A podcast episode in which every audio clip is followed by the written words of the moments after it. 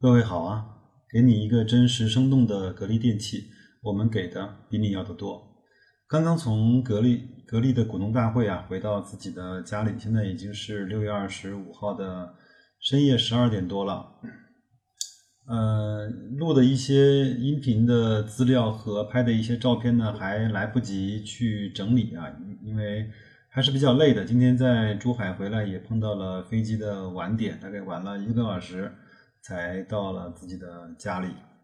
那我想还是要满足大家第一时间想得到一些股东大会的一些消息的一些心态吧。那我想把呃今天整个一天的行程和过程和我看到的一些有趣的事情呢，跟大家稍微唠一唠。那我们先和呃格力股东大会本身呢，呃没有什么关系。那主要是以我的视角，嗯，参加这次股东大会的一些呃花边新闻吧。那早上从珠海金湾机场下了飞机呢，出门就看到了，呃，机场里面所有的行李的小推车，呃的广告位都印的是格力的那个广告，就是它最新发布的那个，应该是叫 GMV 六吧，呃，就是那个中央空调，叫用电省一半，全部都是这个广告，说明它还是下了很多的心思和呃。就是成本去宣传这个空调的，呃，那接着呢就打车直接去了格呃，就是珠海呃格力的第一家叫在全国的第一家叫智能生活馆，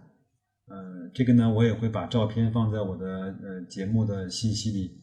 呃，讲心里话，转完了以后呢，我觉得也包括也跟他们的营销人员去做了一些沟通和聊天，我们也表明了我们是格力的股东。来这儿做一些体验和参观，他们也非常的欢迎，也比较有耐心的在给我们讲解一些产品啊，包括一些这个生活馆的一些定位。我觉得整体的设想还是不错的，他是希望把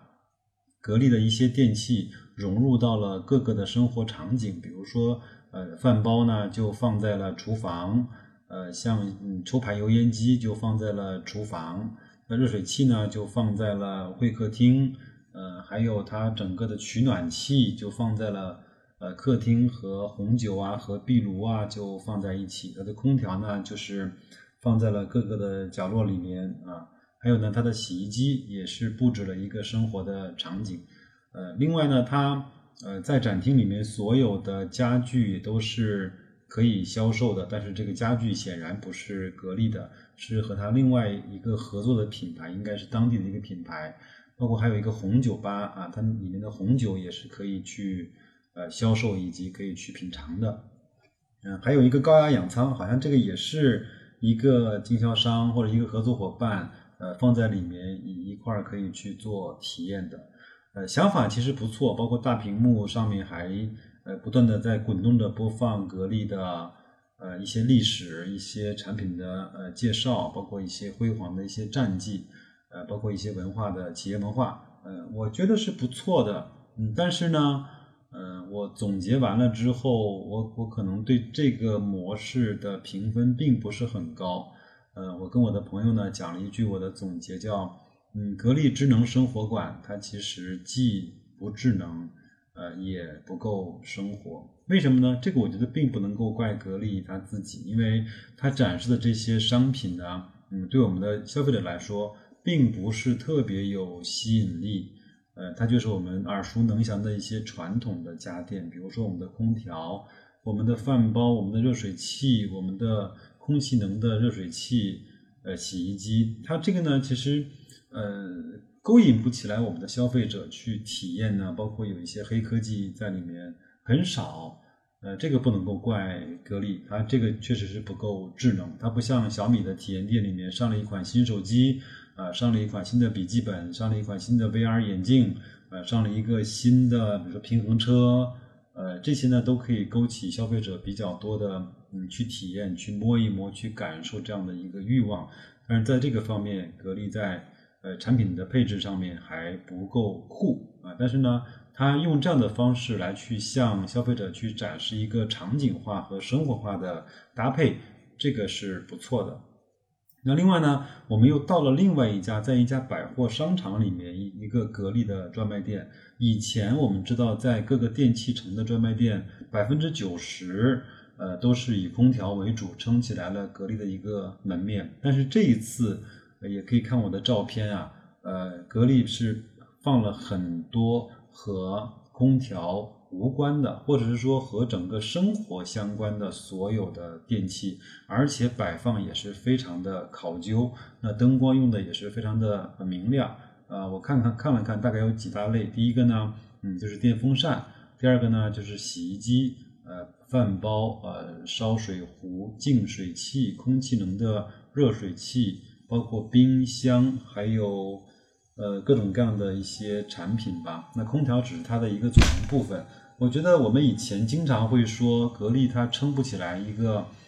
呃，生活用家电的一个门店，但是现在来看，呃，它已经着力的在往这方面去打造了，呃，这个我们我们是要点赞的。我觉得如果以后有可能的话，我倒是建议他把这样的商店的这样的以生活品类搭建为主题的商店，在全国开的啊更多一些。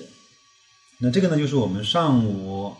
呃，在珠海市参观的两家格力的体验店，我觉得还是不错的。另外呢，有一个小插曲，我们打车去，呃，格力总部参加呃会议的时候呢，包括连那个专车的司机啊，都知道格力的员工待遇是不错的，年终奖有多少多少钱，呃，什么的，包括还涨工资。这个我相信格力在呃珠海当地已经成为了一家。嗯，品牌式的或者说叫名片式的企业，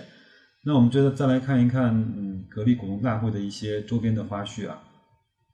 首先是我们在他那个正门口呢，去凭身份证呃号码呢去领自己的参会的证。这一次呢，整个参加股东大会的人是非常非常的多，呃，听他们董秘说，大概有六百人，这是破了。整个格力上市这么多年来一个最高的记录，包括我前面有一期节目，我也讲到了格力在一季度的的季报出来之后，它的股东数量从三十几万一直飙升到了四十二万，嗯，有有有十几万的散户冲了进来，包括这次董明珠本人也讲，有有一百股，就是那个最小的持股数就一手啊，一百股的。参会者呢有一百多人，当然我们都知道那些人更多的是记者，为了呃能够到现场来去呃感受一下股东大会，来去做一下现场的连线和报道，有可能拿不到机构拿不到媒体的这个资质，这只能用呃散户的方式来参加这样的大会。呃，由于人太多呢，我们在大门口去取那个参会证的时候，真的是颇费周折。呃，很多人挤在一起啊，整个呃秩序是有一些失控的。这方面，我觉我我真的是觉得格力股东呃呃，就是格力的公司作为一家公众企业，要考虑呃的更全面一些，呃，制定一个相对比较合理的流程。其实用机器扫二维码，包括输身份证号码的方式。自助打印参加股东大会的凭证是一个非常现实，也可以非常容易实现的一个办法。另外，如果没有这样的呃高科技，你可以呃至少多派几个人嘛。我想想看，他在那个房间里面，也就是四五个人应对四五百个人，这种效率和秩序显然是不能够令人满意的。包括他到了最后，呃，他们董秘汪敬东那就出来说，那就不要排队了，那就给大伙儿进吧。那基本上这就进去了。我们都知道，如果去参加过格力股东大会的朋友呢，都知道以前都是在他那个五楼的呃中型会议室，大概可以坐一二百人的会议室。那这次呢，因为股东实在是太多，他就开放了他一楼的那个大礼堂，呃，那个全部都坐满了之后呢，还在五楼开了一个分会场，那通过视频传播的方式来同步的直播在一楼整个。所有股东大会的一些进程，呃，这个呢就是一些花边的新闻。还有一个非常小的事情，因为我是带了我自己的儿子去参加股东大会的，但是呢，呃，他嗯不给我们那个小孩进，但是他说你把孩子交给我，我把他放在我们五楼的呃 VIP 室或者贵宾室，我们有专门有人去陪伴他，他在那边等你，可以可以休息，可以吃东西，可以喝水。那等你参加完之后呢，你再过来去呃领他，你放心，我们一定会对孩子的安全呃去负责任的。这个我觉得要给他们点赞，他并没有非常冷冰冰的拒绝我说你不能进，那你要看看怎么安排你的孩子。呃，他还是给了我一个非常好的解决方案。我觉得这个呢，就是格力给给给那个消费者也好，给股东也好，呃，他惯常用的一些呃态度。他是说我我我我会为你着想，嗯，但是呢，我不会想的那么的周到啊。我觉得这个就是格力，包括在产品上面，呃，它的很多产品我们也都看过，和无论是小米也好，美的也好，甚至说再往。呃，高了讲就是无印良品也好，它的设计感确实是没有其他产品强，但是它愿意把钱和愿意把功夫呢花在一些有可能你从外表上看不到的地方，这个我我觉得也是应该我们对它放心的一个部分吧。那再稍微讲一点点在股东大会上的一些呃事情啊，呃，这次呢，我觉得比历次的股东大会都好的地方是。呃，董明珠呃做了一个格力这么多年以来的呃小型的回顾啊，无论是他和朱江红搭配的时候的叫朱董配，还是他自己执掌格力的这十几年以来的一些业绩，包括呃营业额，包括呃纳税，还有分红，呃，当然我知道他也是想证明自己在任的这十几年来一直是有非常好的发展。嗯，另外呢，正好在二零一八年的五月十六号，格力开了一个二零一八再起航这样的一个大型的，类似于像厂庆这样的活动，他也正好是把这次三个小时的晚会呢，把它剪辑成了半个小时的浓缩精华版，给大家看了一看，我觉得也是算是一种投资者的教育和投资者的互动吧。呃，后面呢还有一些这种问题。呃，我觉得问的也还不错，有些问题确实是好问题，包括也问到了为什么不去呃，就是回购股票，并且去注销它，还有呢，呃，包括做芯片，包括董总的呃连任的情况，包括分红的情况，嗯，包括还有一些呃在海外的一些经销的情况和设厂的情况，嗯，这些我觉得也基本上都得到了非常嗯。细致的回答。另外，嗯，因为人比较多啊，我觉得场面还是有一点点呃混乱的。包括有的人就直接冲下去跟董明珠合影了，因为那个人多，我我相信董明珠也嗯也不愿意拉了脸跟他们去吵架，那那还是勉为其难给他去做了一个合影。后来呢，就有保安来维护这样的秩序了。所以，作为做一个公众企业，做一个公众人物，确实是不容易。呃，我想呢，用这十几分钟的时间跟大家稍微就是聊一聊这方面的一些信息。呃，我明天会把整个股东大会的录音呢，呃，做一个剪辑和整理，大概会分成几期，呃，放出来，也也给大家做一个真实的现场的还原。呃，但是呢，我首先要。嗯，说声抱歉的是，因为它这一次是大会的形式，它整个的音响呢没有在以前那个小会议室的时候效果好。以前在小会议室的时候呢，我经常我专门会挑它整个在一个音箱的下面，我我在在那儿去呃坐着帮大家去录音。但是这一次它是整场的这个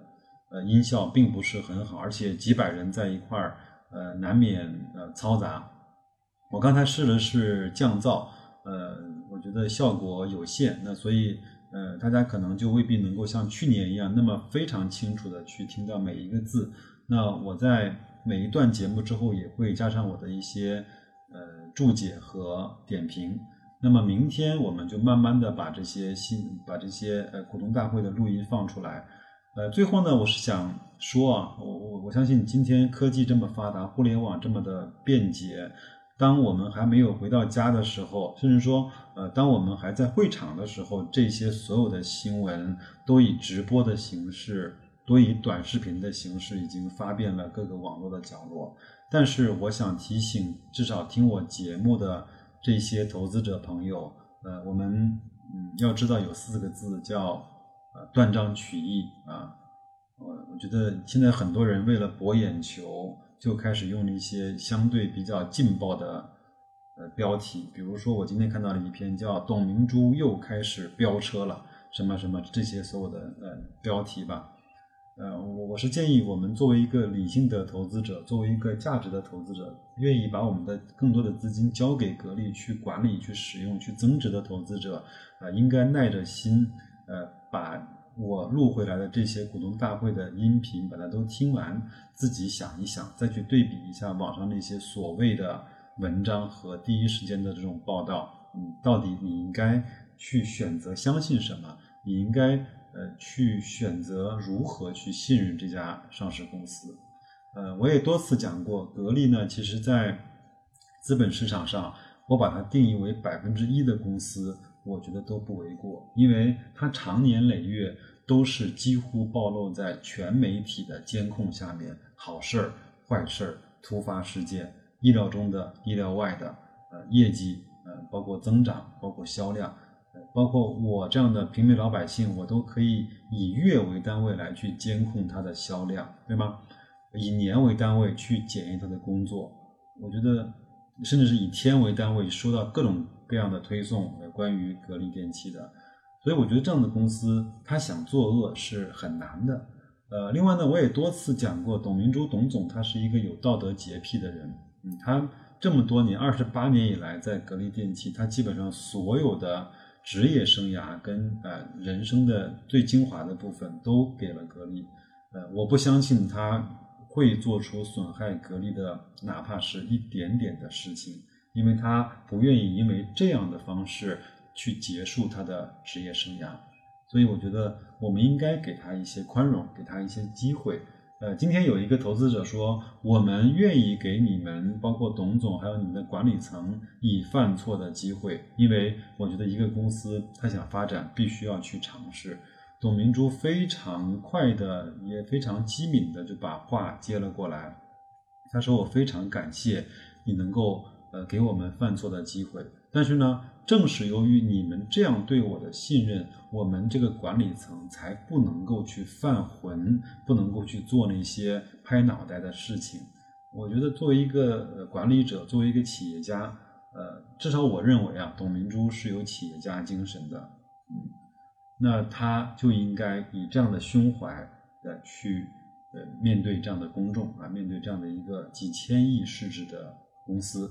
那就这样，明天我整整理的好了之后，我再慢慢的放出来。我希望大家呃可以呃耐下心来，去把我放出来的每一期节目，至少是关于股东大会的，把它给听完。那就这样，再见各位。